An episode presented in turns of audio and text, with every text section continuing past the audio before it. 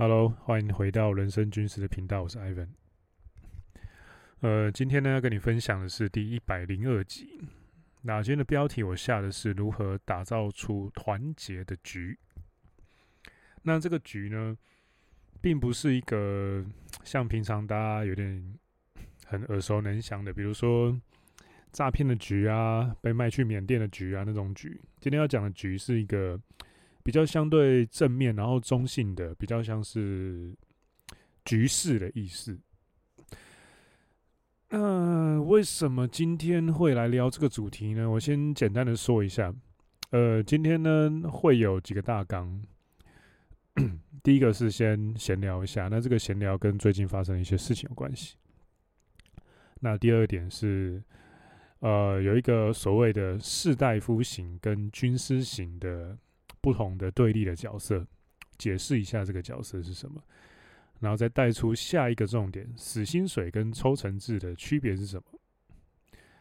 然后呢，再继续引申，其实不只是办公室里面或者是事业里面，在生活方面也会有一些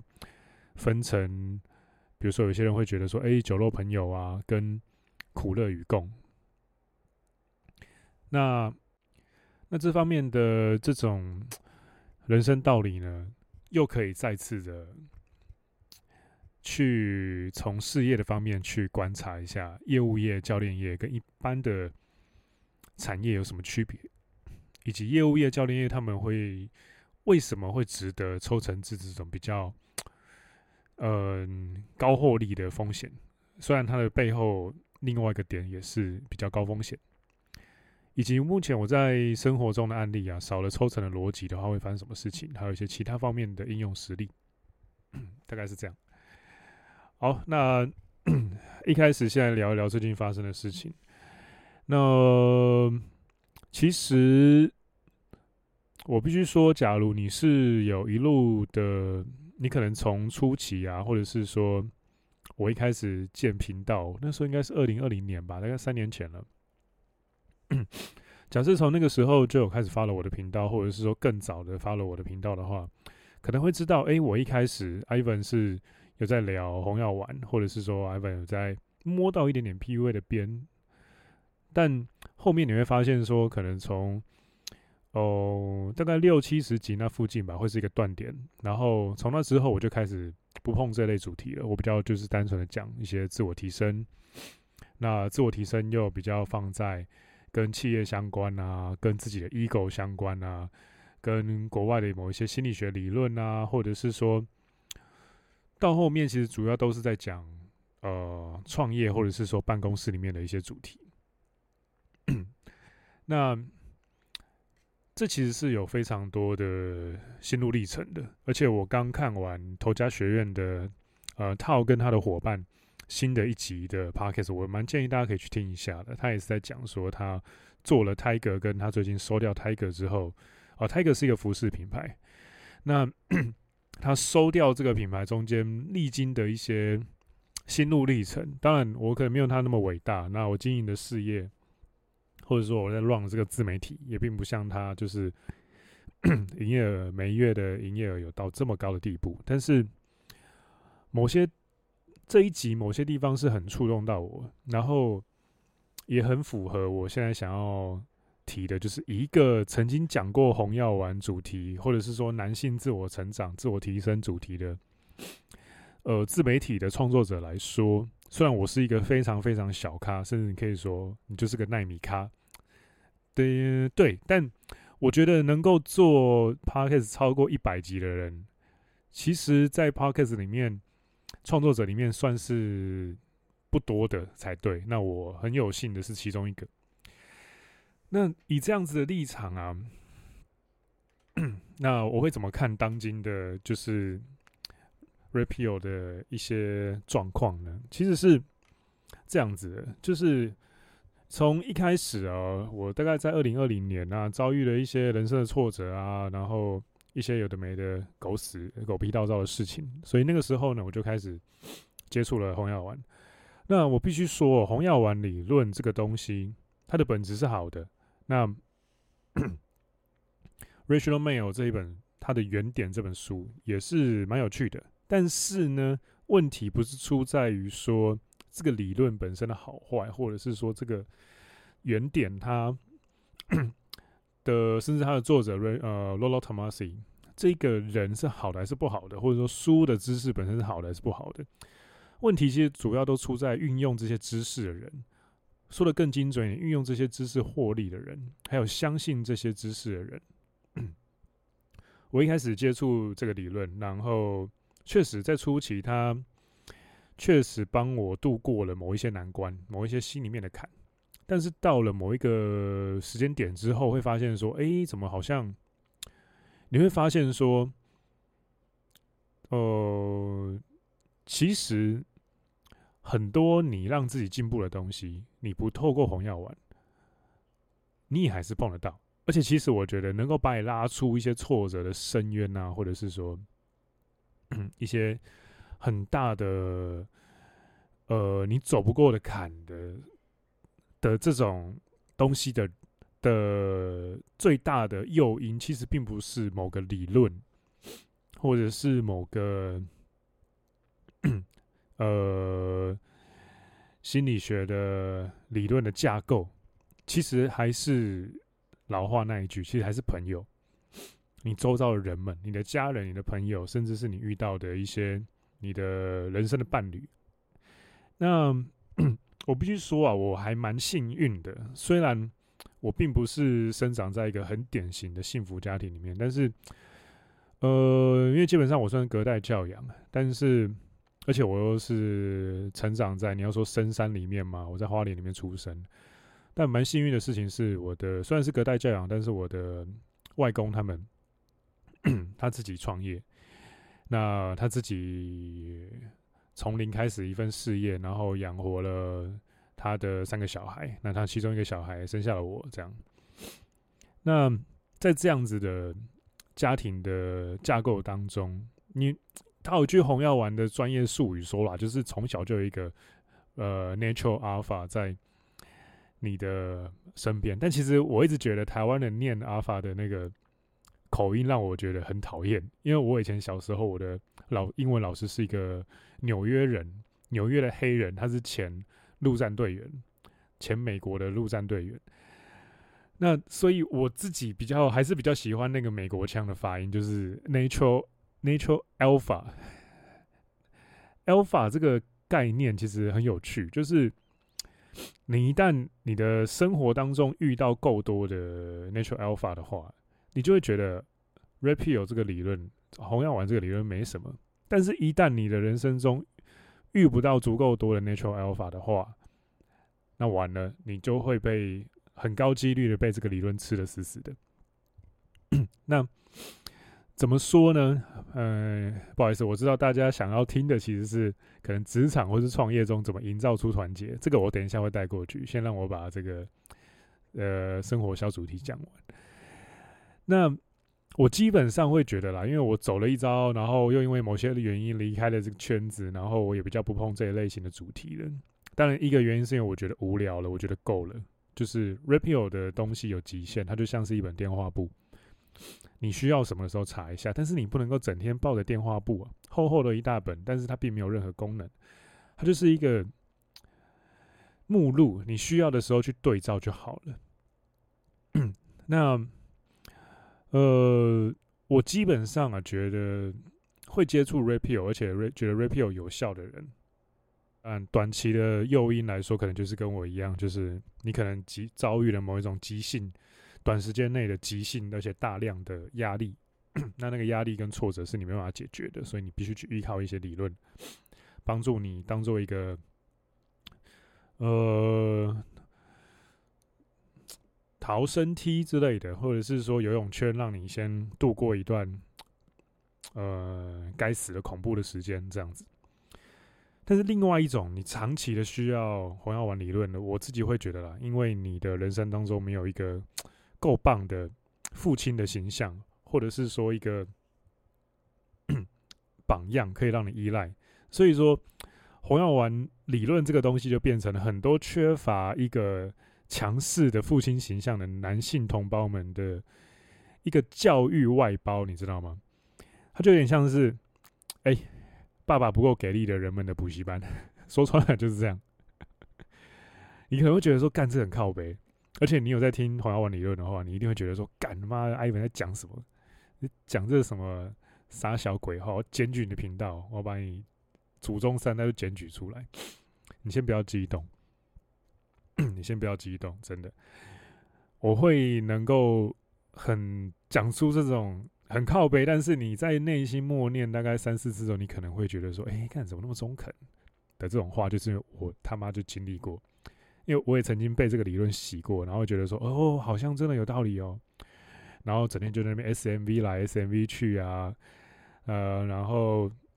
你是不是 Natural Alpha 啊？哦，你这样太 Beta 啊，你这样太怎么样？然后我可能过一段时间，我想要走向 Sigma 道路什么的，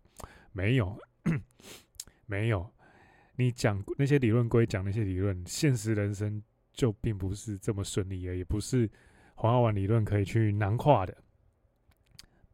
真实的人生跟这个社会是非常、非常、非常复杂的。那这些东西并不是说，甚至不要说黄药丸了，我任何一个宗教、任何一个理论都是诠释不完这整个世界的。不管你是要走理性啊，你是要走科学啊，你是要走身心灵啊，你是要走艺术啊，一定都会有某一些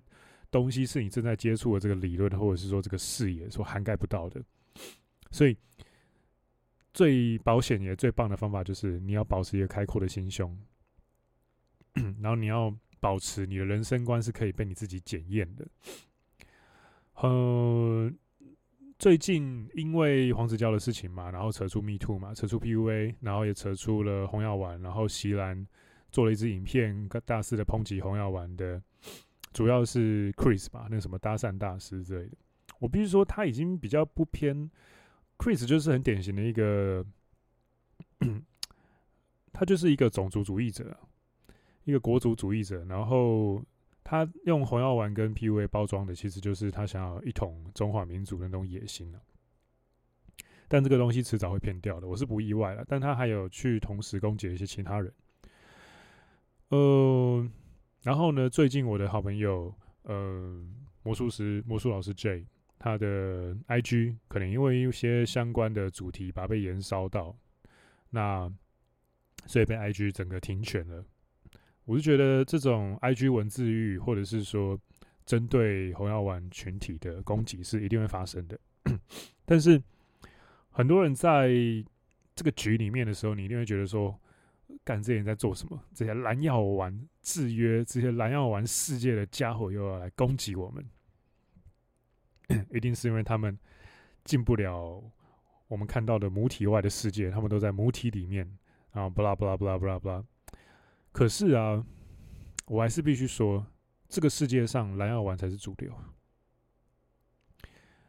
然后不会是主流的东西，都一定是有原因的，一定是因为你的这个策略不被，要么不被大众所接受，要么你能够套利到的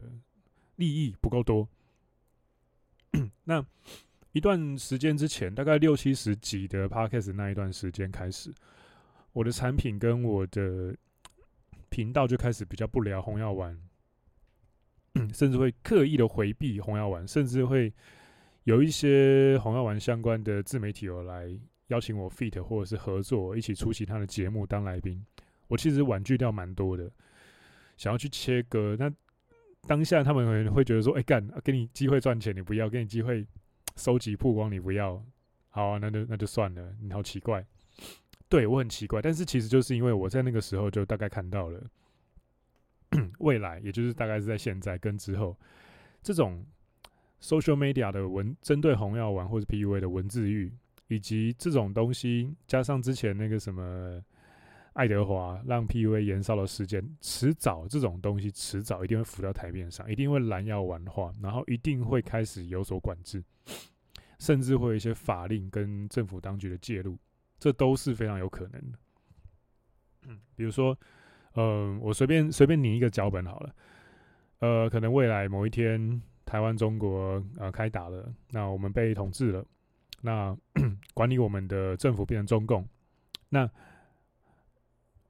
PUA 这个词在中共已经是禁语了。那 我们现在还在讲台面上还在讲这些东西主题的自媒体，一定全部都被编掉，全部都只能够地下化经营，甚至被歼灭。那那那个时候要怎么办呢？那那个时候你还在，你不就变得很像法轮功吗？那聪明人应该大概就知道我想要点出什么问题了。那假如你没有听出来，或者是说你还不懂这个脉络，欢迎私讯找我聊，或者是说也不用找我聊了，因为其实我也没有很想解释。呃，因为我觉得这个进展就是会发生，所以我才开始不聊。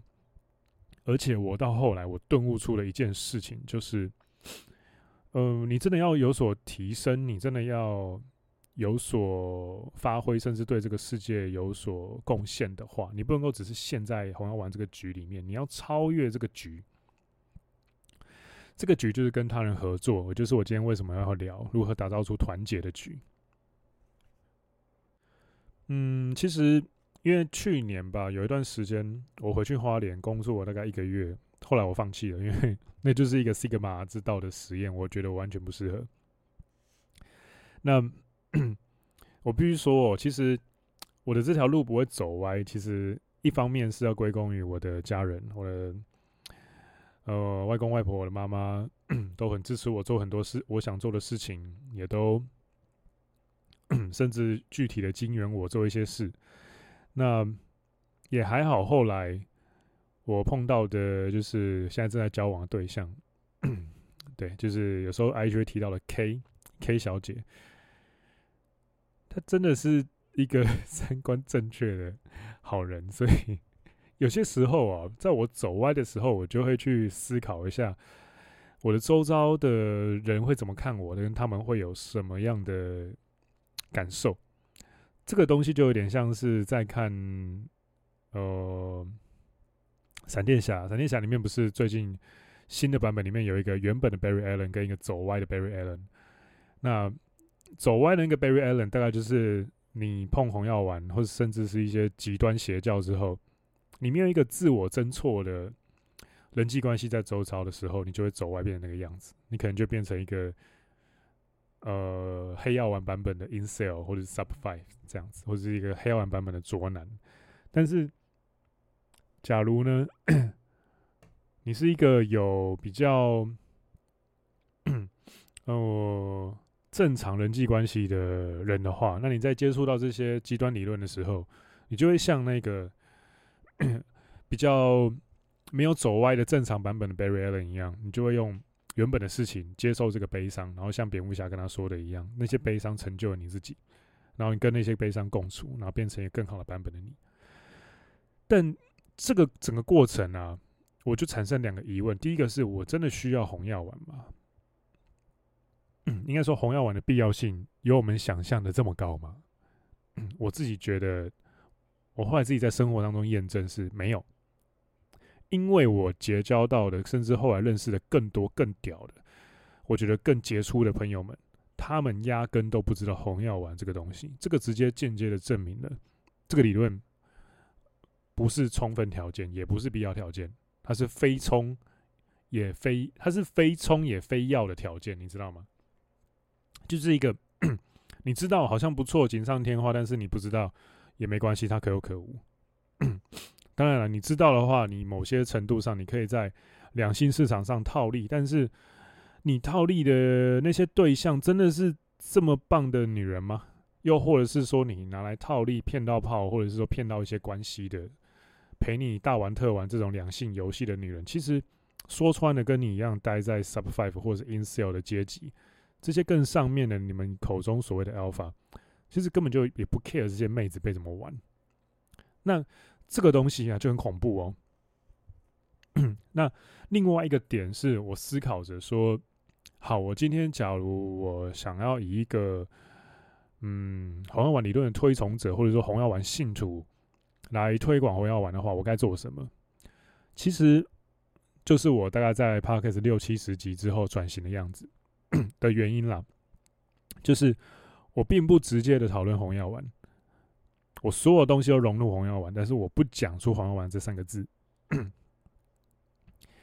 然后也就是说，我把这个理论融入到了我的行为里面，然后我开始堆叠我的影响力，成为一个杰出的社会人士。我到时候再用我的影响力去散播这种所谓的具备红药丸精神的东西，然后把它包装的让社会大众可以接受一些些，变成一个我流风格的理论。这是我后面得出的结论啊！这也也是为什么我现在开始会讲一些上班族或者说创业相关的主题，因为我觉得这个才是王道。因为，嗯，好，有些东西付费内容再说。那接下来就要聊一下，在那个《阿姨我不想努力》的这本书里面，那这本书里面呢提到了一个东西，他提到了古代的读书人呢，其实有两大分类，一个呢是士大夫型的读书人，一个呢是军师型的读书人。那呃，士大夫型的读书人其实就是比较保守主义啊，那军师型的呃读书人就是比较喜欢风险的。也喜欢高获利的读书人，那这个东西呢，其实就是所谓的死薪水跟抽成制的不一样。我们先想一想，死薪水大概就有点像是，呃，假设你是老板，然后员工，呃，员工给你给员工有两种模式嘛，就第一种模式是死薪水，第二种模式是给抽成。那其实给死薪水的话，那老板跟员工关系就比较像酒肉朋友，就只一起享受利益，除非公司倒了，不然的话就是只享受利益。在公司倒之前，都是一起享受利益的关系，那就酒肉朋友嘛。那另外一个呢是抽成制，抽成制的话基本上就是苦乐与共，不管是辛苦或快乐都一起。业绩不好的时候一起降薪水，业绩好的时候一起拿比较高的薪水。也就是说，一种是拿平均值，一种是会跟着事业。呃，事业体一起波动的。那死薪水制度的，应该就不用多说了吧？几乎八九十 percent 的上班族大概都是死薪水。那 抽成制呢？抽成制其实大概就是比如说业务业啊、教练业啊之类的。那业务业跟教练业其实也是因为 有抽成制。所以其实会吸引蛮多事业心比较强的，或者是想要赌一把的年轻人加入。那这个东西啊，其实你要如何打造出一个团结的局，很简单。假设你是老板，或者是说你是一个中高阶主管的话，你在设计薪资架构的时候，你就是把抽成制 这个东西放进去你的薪资架构里面就好了。比如说，我们的团队。团绩这个月业绩目标有没有达到？呃，六十趴、七十趴、八十趴、九十趴、一百趴、一百二十趴、一百五十趴、两百趴，各是一种，各是一种抽成的算法，由低到高。比如说五趴、呃三趴、五趴、七趴、十趴之类的，去设计那个门槛去跳。那这样很自然，大家会为了想要拿更多，不想要有一个更低趴的。抽成，所以说每个月都很努力，要不然的话会直接影响到我这个月只能够拿多少。大家都是会想要避开损失的，那这个东西就很好运用。而且呢，重点是你假如没有底薪的话呢，这个运用会更好。但是基本上我还是建议你还是要给底薪，要不然的话，要不然的话只要。连续两三个月抽成，或者是说趴数不太好看，这个人就会直接失去努力的目标。那有底薪的话，至少能够让他撑着一下。那呃，这样子的抽成的逻辑啊，你可以避免掉很多有的没的麻烦，比如说员工的偷懒啊，比如说员工可能会做一些小聪明啊，自己偷懒，然后或者是说自己不做某一部分的事情，可是。因为这个东西会影响到团绩，影响到团绩的话，也会影响到他的个人业绩，影响到抽成的事情呢，通常人就不会去做。所以基本上，你把这种变成命运共同体的局，运用抽成制打造出来之后呢，他不得不团结，即便心里面可能并不会那么乐意，并不会觉得说好，我就是我就是，比如说，假设我是老板，比如说我某个员工可能觉得说没有啊，我就不是那么认同 Ivan 啊。我就并不是这么觉得，Ivan 很屌啊。可可是干为了我的薪水，我还是要努力。等于是说，抽成制这个东西，它可以一定程度上让整个事业体的局跟赛局，就是可以不用那么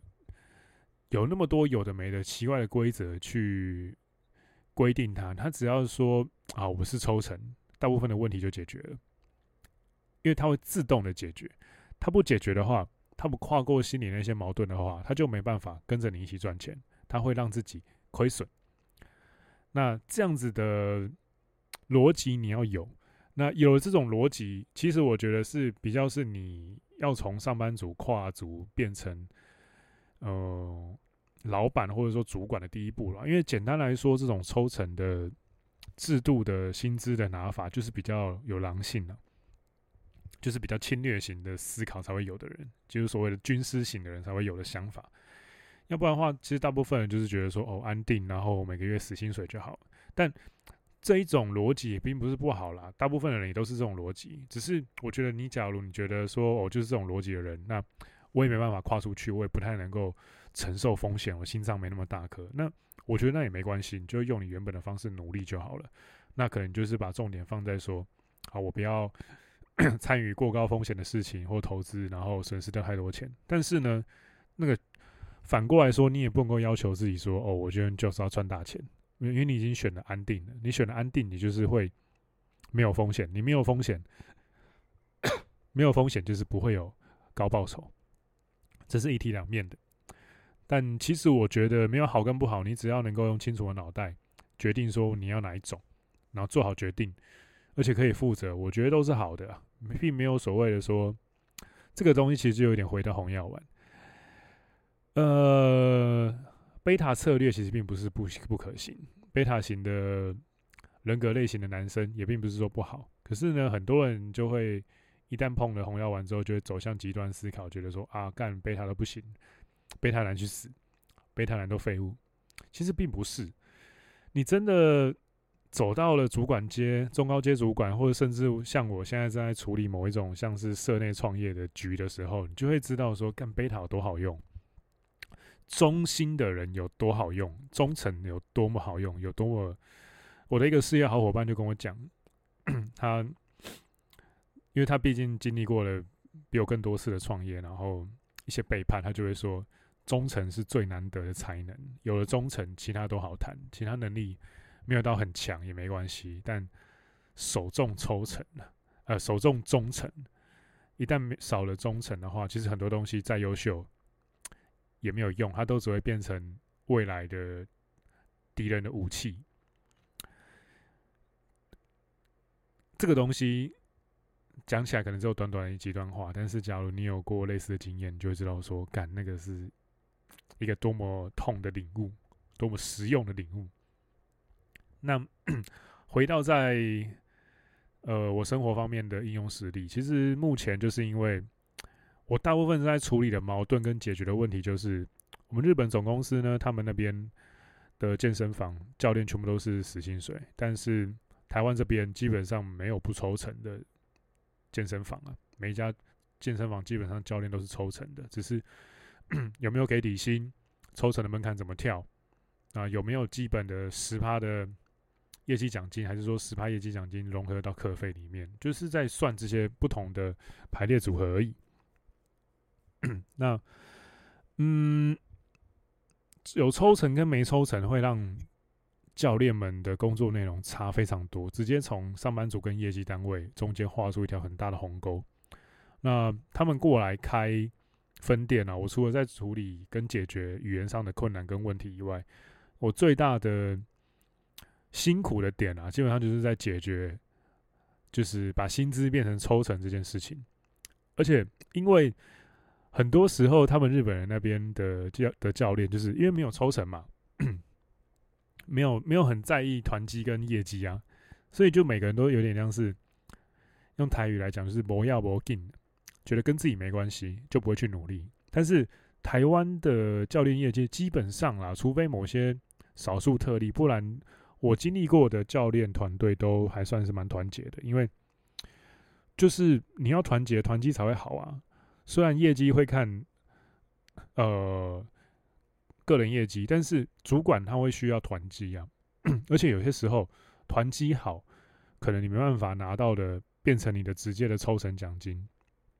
可能只是主管的抽成奖金，但是你让团绩好，大家都有饭吃，主管有时候会欠你，有时候让主管欠你啊，是一个各种员工福利里面隐藏版的最大的福利，因为。有权有势，而且可以控制整个团队的人，他欠你一个人情，某些时候他就可以罩你，或是帮你解决某些困难。比如说某个月你刚好，呃，业绩差多少过门槛，那你刚好同事们也都没有到，他没办法分业绩给你，那怎么办？哎，刚好主管欠你一次，他帮你一下，那这个月就没事。要不然你可能会因为那个那个门槛没有过。你可能这个月就会少拿，可能少则几千块，多则几万块，这都是有可能发生的。那因为没有抽成制，所以日本的教练业那边就是非常用红药丸的话来讲，就是非常的 beta side，做事方式非常的被动，非常的 beta，然后非常的不思进取。那 大部分的时候，其实看了会有点生气，而且会觉得说。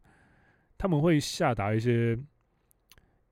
没办法让教练好好做业绩，甚至阻碍教练做业绩的指令，然后去让这个环境没那么适合做生意。那这个时候呢，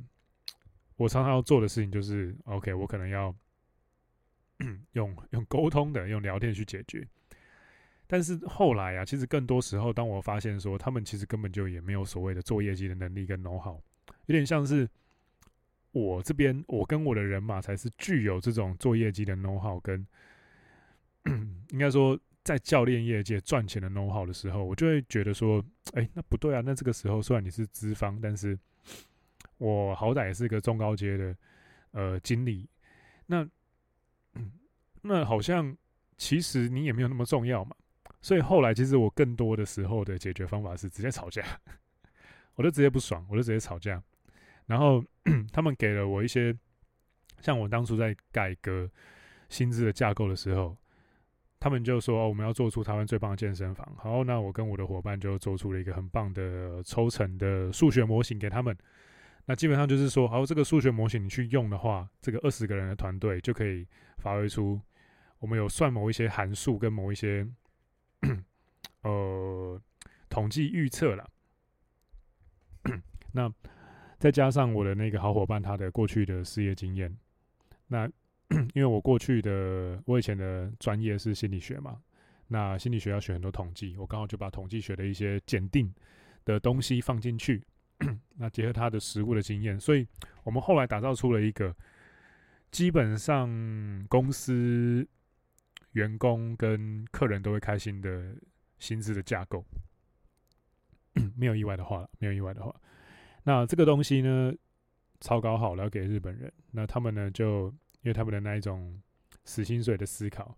就觉得说这个不行啊，这个要打枪啊，然后什么不能够抽成抽那么多啊，有的没的。但是那个东西其实是非常的基本，而且在台湾的业界是常识一般的东西。那我就很不爽，那我就直接离开会议室，就不想开会了。那当然，后来当时的。那个时候就是部长跟副总都觉得说，干一个台湾人，一个小员工怎么敢做这种事情？这样，那这也是为什么你要在业绩单位的话，面试你都要亲力亲为，因为我下面的主管跟我下面的二十个教练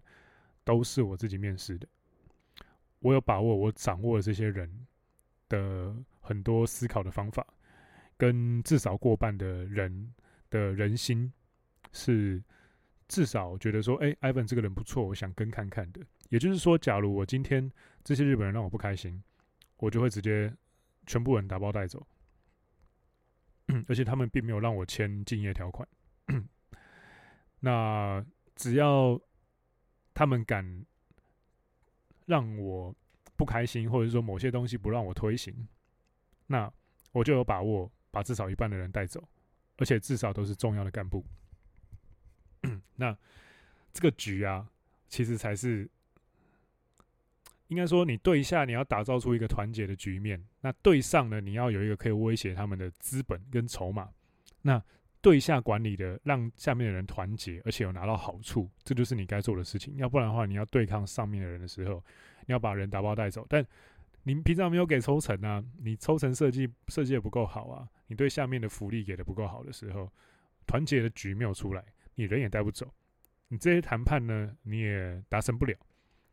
所以说。有些时候，你要去营造出这种对自己有利的局面啊，你是要玩双面游戏的，而且你并不能够当一个太有道德感的好人。那为什么能够玩出这种局面？就是因为我好伙伴，而且我们都 没有什么道德感。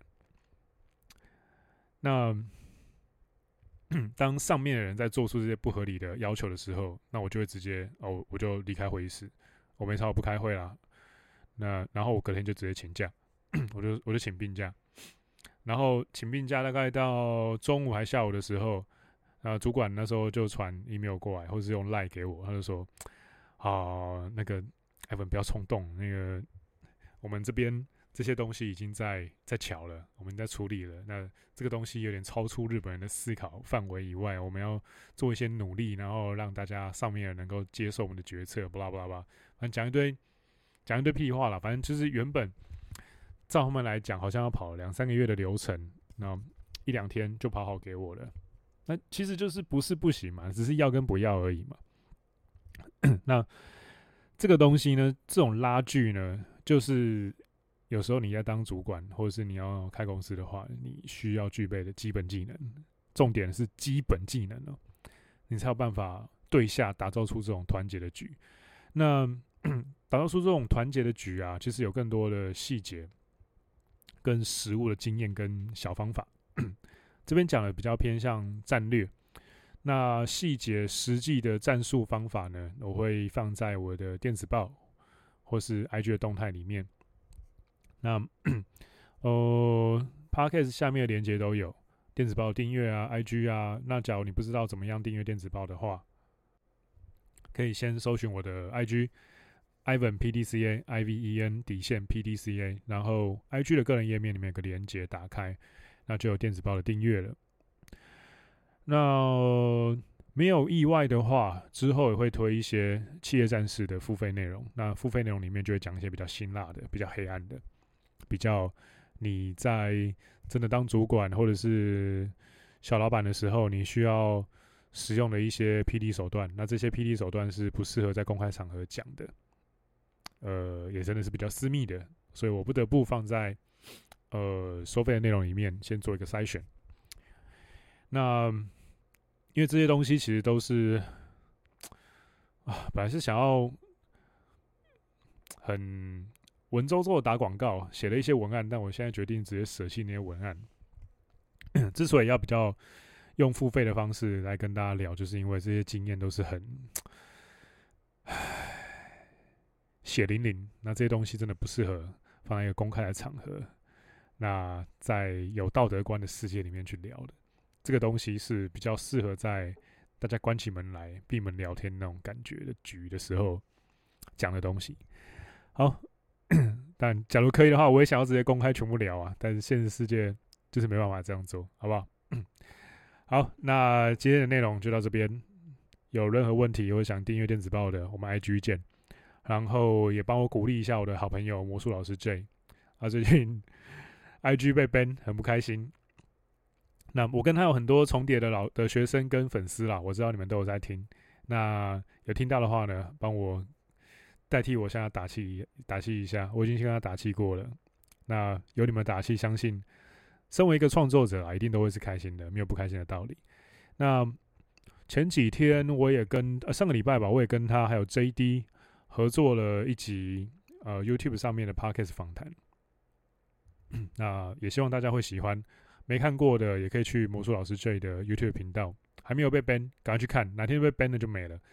那之后有机会的话呢，我可能也会邀请 JD 来我的频道一起聊一聊。啊我的频道可能就没有影片了，就是纯粹的 Podcast 语音这个样子。那有什么想听我跟 JD 聊，或者想问 JD 的问题的话呢，也可以事先用 IG 联络我。OK，那今天这一集 EP 一零二，如何打造出团结的局，内容就到这边喽。我们下一集见，我是 Ivan，拜拜。